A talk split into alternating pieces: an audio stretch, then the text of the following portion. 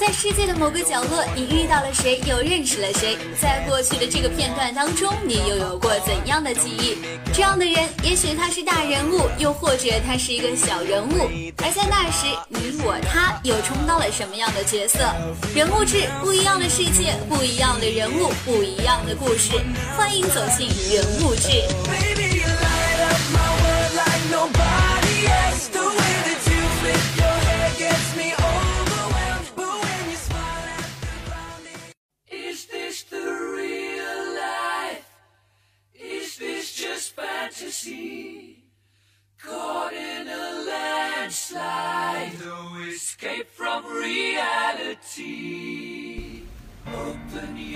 从他人的眼中了解不一样的世界。Hello，广播前的朋友们，大家好，这里是人物志栏目，我是悠然。今天是二零一六年五月二十五日。听悠然这样突然强调日期，大家会不会有疑惑呢？那其实不知道今天这样一个日子在大家眼里是怎样的一天，可是至少他今天对于悠然来说是特殊的。悠然看到了杨绛先生在今早凌晨去世的消息。杨绛虽然她是女性，但是很多人都习惯称呼她为先生，因为她有着卓著的学识和盛名。悠然自己很欣赏杨绛，所以在今天这个日子里，在这一期节目中，悠然想做一期纪念杨绛特辑。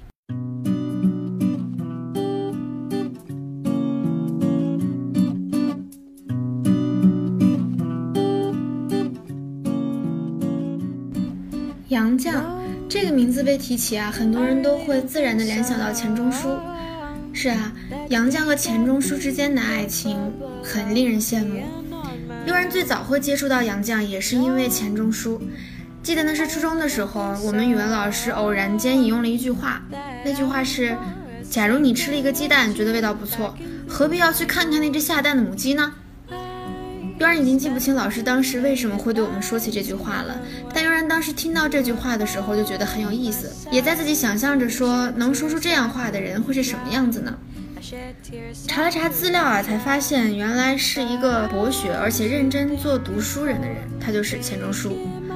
那资料看的稍微多了一点呢，就会了解到了钱钟书和杨绛的爱情故事了，也就这样知道了杨绛。其实世间美好的姻缘有那么多，为什么杨绛和钱钟书的爱情会让悠然觉得印象深刻呢？悠然想，可能是因为难得的是，杨绛在文学史上的身份不只是钱钟书的妻子，更是一位著名的作家、翻译家和外国文学研究家。也就是杨绛和钱钟书啊，有着世间罕有的势均力敌的爱情，是这样的一种爱情模式让悠然印象深刻的。所以悠然对杨绛他本人是非常的钦佩的。这一期节目是纪念杨绛特辑。那悠然就先和大家分享一下杨绛先生早年的求学经历吧。杨绛的祖籍在江苏无锡。一九一一年的七月十一日，他出生在北京一位开明的知识分子家中。还没满百天的时候啊，就随着父母南下移居到上海了。少年时代，杨绛在上海读书，他从小就学习好，但是也是最淘气、最顽皮的。他呢，曾经因为上课的时候说话被罚站示众，因为不服两个人说话却只罚一个人而大哭到下课。在苏州东吴大学求学的时候啊，杨绛是班上的笔杆子，他中英文俱佳。杨绛的父亲杨应行学养深厚，早年留日，后来成为江浙闻名的大律师，也做过浙江省高等审判厅厅长。辛亥革命前夕呢，杨应行从美国留学归来，到北京一所政法学校教书。一九一一年十七号的时候，迎来了杨绛的出生。他们给杨绛取名叫嵇康，小名叫阿季。杨绛在家里排行老四，在几个姐妹中呢，属于个头最矮。但是爱猫的父亲这样对他解释了，说：“猫以矮脚短身者为良。”这样也就抚慰了杨绛的心吧。杨绛他八岁回到无锡上海读小学，十二岁呢进入了苏州振华女中。他在父亲的引导下开始迷恋书的世界，无论是中文、英文都拿来啃，所以读书迅速的成为他最大的爱好。当他爱上了书之后呢，有一次父亲问杨绛说：“阿季，三天不让你看书，你怎么样啊？”杨绛回答说：“不好过。”那一星期不让你看呢？杨绛这次回答：“那一星期都白活了。所以从这句话我们也能看出来，杨绛他对读书是真正的热爱的。一九二八年的时候，杨绛十七岁，他一心要报考清华大学的外文系，但是清华大学是招收女生啊，可是，在南方却没有名额，杨绛只能转投苏州东吴大学了。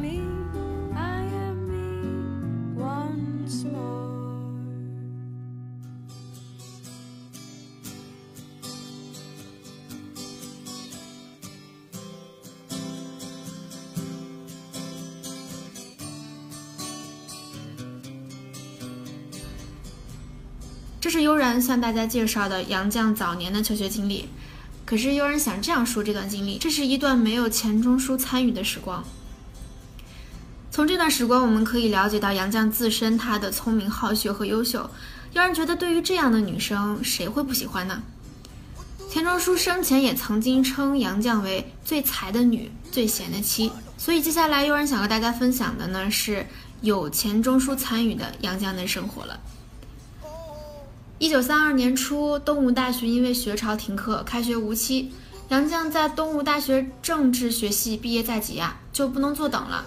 然后他就想到燕京大学借读，借读的手续是由他的同学孙令贤请费孝通帮忙办理的。他们五个人一起北上，在路上走了三天。到了北平的时候呢，他们发现火车站有个人一直探头探脑的，原来就是费孝通。他已经是第三次来接站了，前两次都扑了个空，这次好容易接到人。三次来接站，这么用心是为什么呢？因为费孝通和杨绛在高中和大学一直是同班同学，所以说两个人是很久的朋友。入学考试结束之后，杨绛就急着到清华大学去看望老朋友了。但他的同伴孙立贤也要去清华看望表兄，这里的表兄可不是别人，正是钱钟书。杨绛初次见钱钟书呢，钱钟书是这个样子的，他身穿着青布大褂，脚踏着毛底布鞋，戴一副老式眼镜，浑身的儒雅气质。杨绛这样形容：蔚然而深秀。而杨绛在钱钟书看来，可能更是有一番神韵吧。杨绛的个头不高，但是面容白皙清秀，身材窈窕，性情呢温婉和蔼，人又聪明大方，所以两个人匆匆一见，甚至没说一句话，可是彼此却相互难忘。然而呢，孙令贤的表现却莫名其妙。他告诉钱钟书说杨绛有男朋友，说他表兄已经订婚了。可是就这样也没有阻止到两个相互爱慕的人继续来往。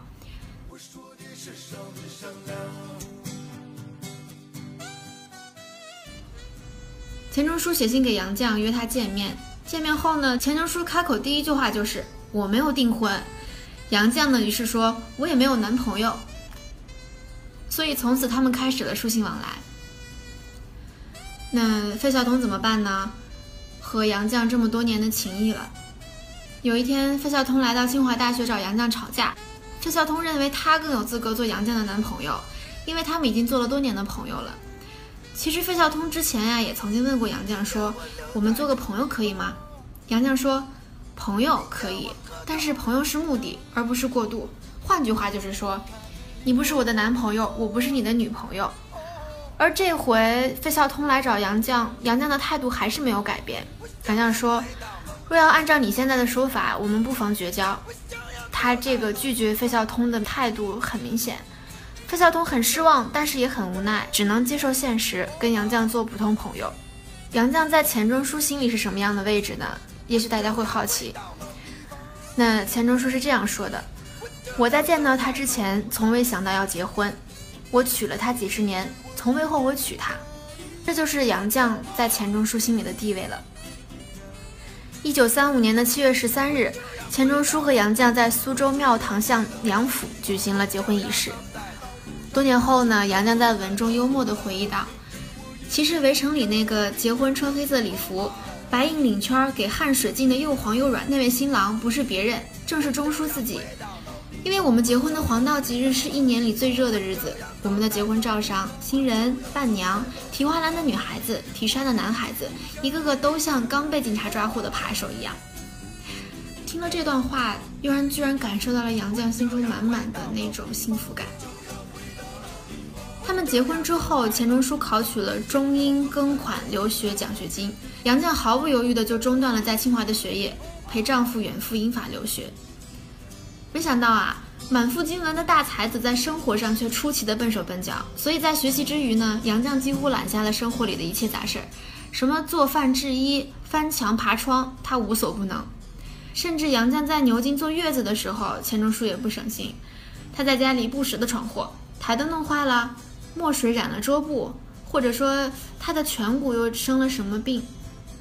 但是杨绛都说不要紧，杨绛的不要紧伴随了钱钟书的一生，绝无仅有的结合了各不相容的三者：情人、妻子、朋友，最才的女，最贤的妻。这是钱钟书曾经写给杨绛的赠语，而且钱钟书的母亲也曾经感叹过这位儿媳，说：“笔杆摇得，锅铲握得，在家什么粗活都干，真是上得厅堂，下得厨房，入水能游，出水能跳。”而且还说啊，钟书吃人吃福。从这儿就能看出杨绛在钱钟书母亲心中也是很有分量的。之前呢，悠然一直提到了费孝通。那也许有朋友会疑惑说，费孝通这么一个人物的存在，难道不会影响钱钟书和杨绛的感情吗？悠然也去做了一些功课，了解到这样一件事儿：一九七九年的四月，中国社会科学院代表团访问美国，钱钟书和费孝通啊，刚好都作为代表团成员，不仅一路同行，连旅馆住宿也被安排在同一个套间。可是两个人关系却处得不错。钱钟书想想也好笑，就淘气的借着《围城》里赵新妹对方鸿渐说过的话，跟费孝通开玩笑说：“我们是同情人。”这里的同情人是说我们爱上同一个人。那杨绛对费孝通的态度呢，也是一如既往的。钱钟书去世之后，费孝通曾经曾经拜访过杨绛，可是杨绛却用一句话：“楼梯不好走，你以后再也不要知难而上了。”这样一句话。依然拒绝着费孝通，所以杨绛和钱钟书的美好婚姻是备受艳羡的。他们的感情呢是建立在心灵沟通上的，又让人觉得是那么的诚挚，而且他们会彼此珍惜。所以，即便有费孝通这样一个人物的存在，他们两个的感情仍然是不会动摇的。其实，他们两人在平常日子里的相伴就够让大家艳羡的了。但是，让悠然更加印象深刻的呢，是他们面对考验的时候。彼此之间的坚定。一九六六年的时候，文革爆发，杨绛在外国文学研究所作为反动学术权威被揪出来，从此开始了受侮辱、受践踏、挨批挨斗的日子。造反派给杨绛剃了阴阳头，派他在宿舍院内打扫院子，在外文所打扫厕所、住牛棚，余下的时间呢，让他写检讨、写认罪书等等。三天之后，钱钟书也被打成牛鬼蛇神。一九六九年的十一月，钱钟书被下放到信阳地区罗山县。第二年的七月，杨绛也被下放到那里。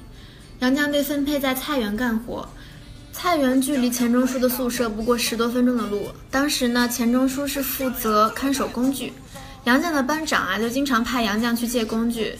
于是呢，杨绛就这样回忆了：同的同伴们都笑嘻嘻地看着我，兴冲冲地走去走回，借了又还。后来，钱钟书改任专任的通讯员，每次收取报纸信件，他都要经过这片菜园，所以夫妻两个经常可以在菜园相会。这样，我们老夫妇就可以经常在菜园相会，远胜于旧小说、戏剧里后花园私相会的情人了。听杨绛这样说，我们能够体会到他们夫妻之间的甜蜜。当时钱钟书在邮电所帮助那里的工作人员辨认难字，寻出偏僻的地名，解决了不少问题，所以很受器重，经常会得到茶水款待。其实当地人是称煮开的水就为茶的，可是款待钱钟书的却真的是茶叶沏的茶。和同事相处的不错，就有一位同志透露了一个消息给杨绛，说北京打电报给学校干部，叫干校。叫干校遣送一批老弱病残回京，而老弱病残的名单上是有钱钟书的。杨绛听到这个消息就喜出望外啊，他想莫存如果能回家是很好的。莫存呢是杨绛对钱钟书的昵称吧。杨绛想他一个人在干校就能放心了，而且每年一度还可以回京探亲，这在当时双职工在西校干校里啊，尽管夫妻不在一处，也享受不到这样的权利的，所以他就很开心嘛。过了几天，钱钟书从邮电所领了邮件回来，破例过河来看杨绛。特别报告杨绛他传闻的话说，回北京的老弱病残批准的名单下来了，里面是有他的。杨绛已经在打算好怎么为他收拾行李了，只是等着告知动身的日期。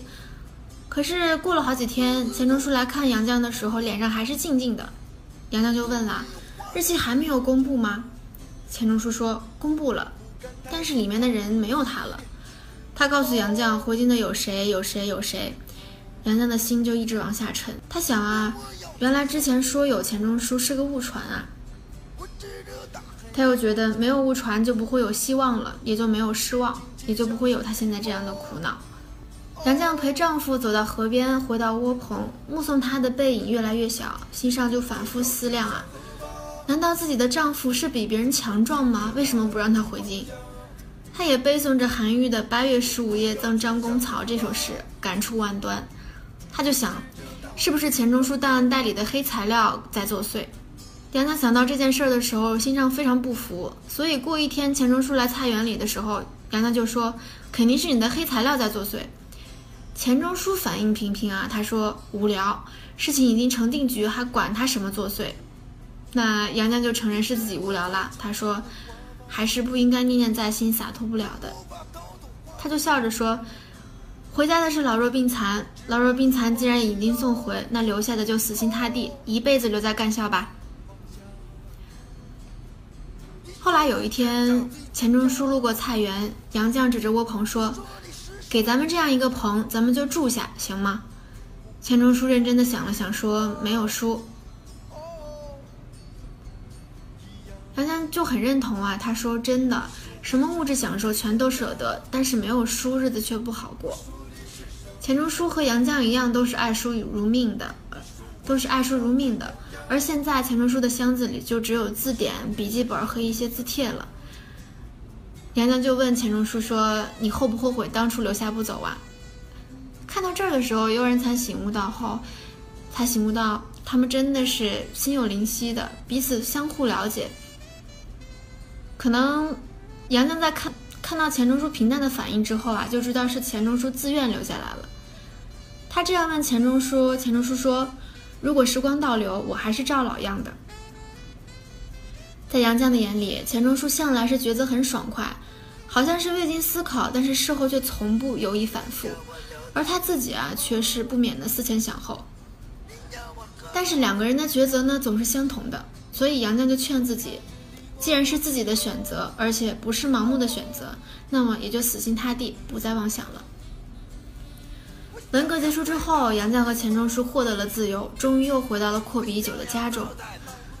这两个爱书如命的人觉得浪费了整整十年的时间，所以他们决定整天闭门自守，什么地方也不去，只沉溺于自己的学问事业里。杨绛和钱钟书如此的合拍，真是让悠然感叹不已。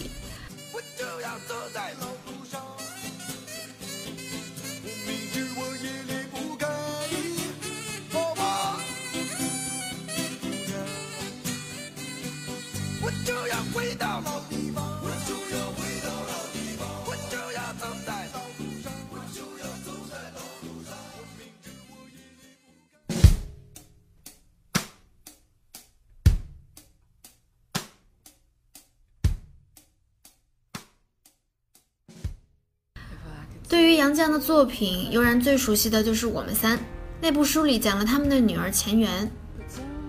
他的女儿在杨绛眼里是他生平的杰作。《我们三》这本书最初设想呢是让这一家三口各写一部分，钱媛写父母，杨绛写父女俩，钱钟书呢写他眼中的母女俩。可是到一九九六年的十月，由于癌症转移呢。前缘已经非常衰弱了，他预感到自己的日子不多了，就请求妈妈说：“把我们三这个题目让给他写。”他想要把父母一起生活的点点滴滴都写下来，就躺在病床上，在护士的帮助下，断断续续的写了五篇，直到最后都不能进食了，还在写。杨绛见重病的女儿写的实在艰难，就劝她停一停，可是这一停，就再也没能够重新拿起笔。前缘最后一篇文章落的日期是一九九七年的二月二十六日，就是他去世的前六天。女儿去世后，杨绛才叫杨绛才将残稿接手，续写完续写完属于他们三的故事。作为老派的知识分子，杨绛的文字是含蓄又节制的，难以言表的亲情和忧伤是弥漫在字里行间，所以让读者读了无不动容。生命的意义不会因为躯体的生灭而有所改变。安定于无常事实上的温情亲情，已经把他们三个永远连接在了一起。家的意义也在那本书里面得到了尽情的阐释。钱媛一九九七年去世，还没有从丧还没有从丧女的悲哀中解脱。第二年十二月，相伴了六十多年的丈夫钱钟书又离杨绛而去了。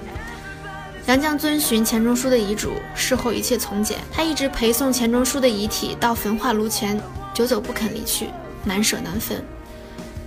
两年间失去了两个至亲之人，只留下八十七岁高龄的杨绛自己一人，这个打击几乎是致命的。但是杨绛他扛过来了。只是这个打击让杨绛对生老病死有了透彻的领悟，他希望自己能够死者如生，生者无愧，就像钱钟书说的那样，他把家里的一切都保持着女儿和丈夫在世时的旧模样。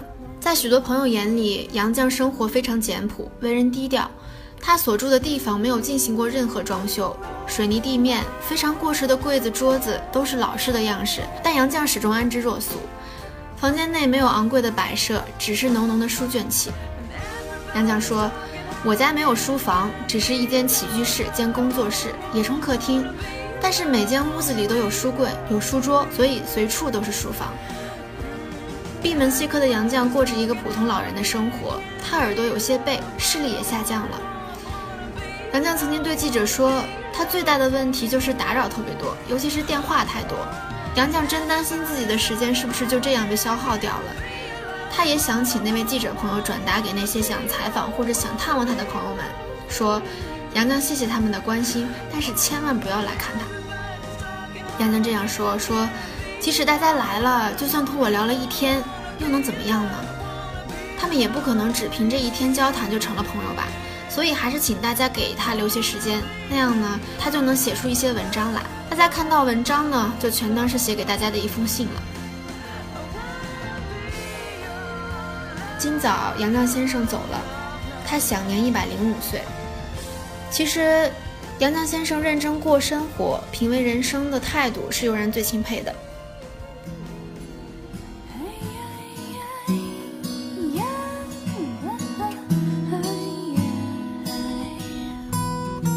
上就是人物志纪念杨绛特辑的内容了。其实悠然也只是讲了一部分，一部分悠然所印象深刻的。如果大家还想要再进一步了解杨绛的话，不妨通过他的一些作品。好了，我是悠然，让我们下期节目时间再会。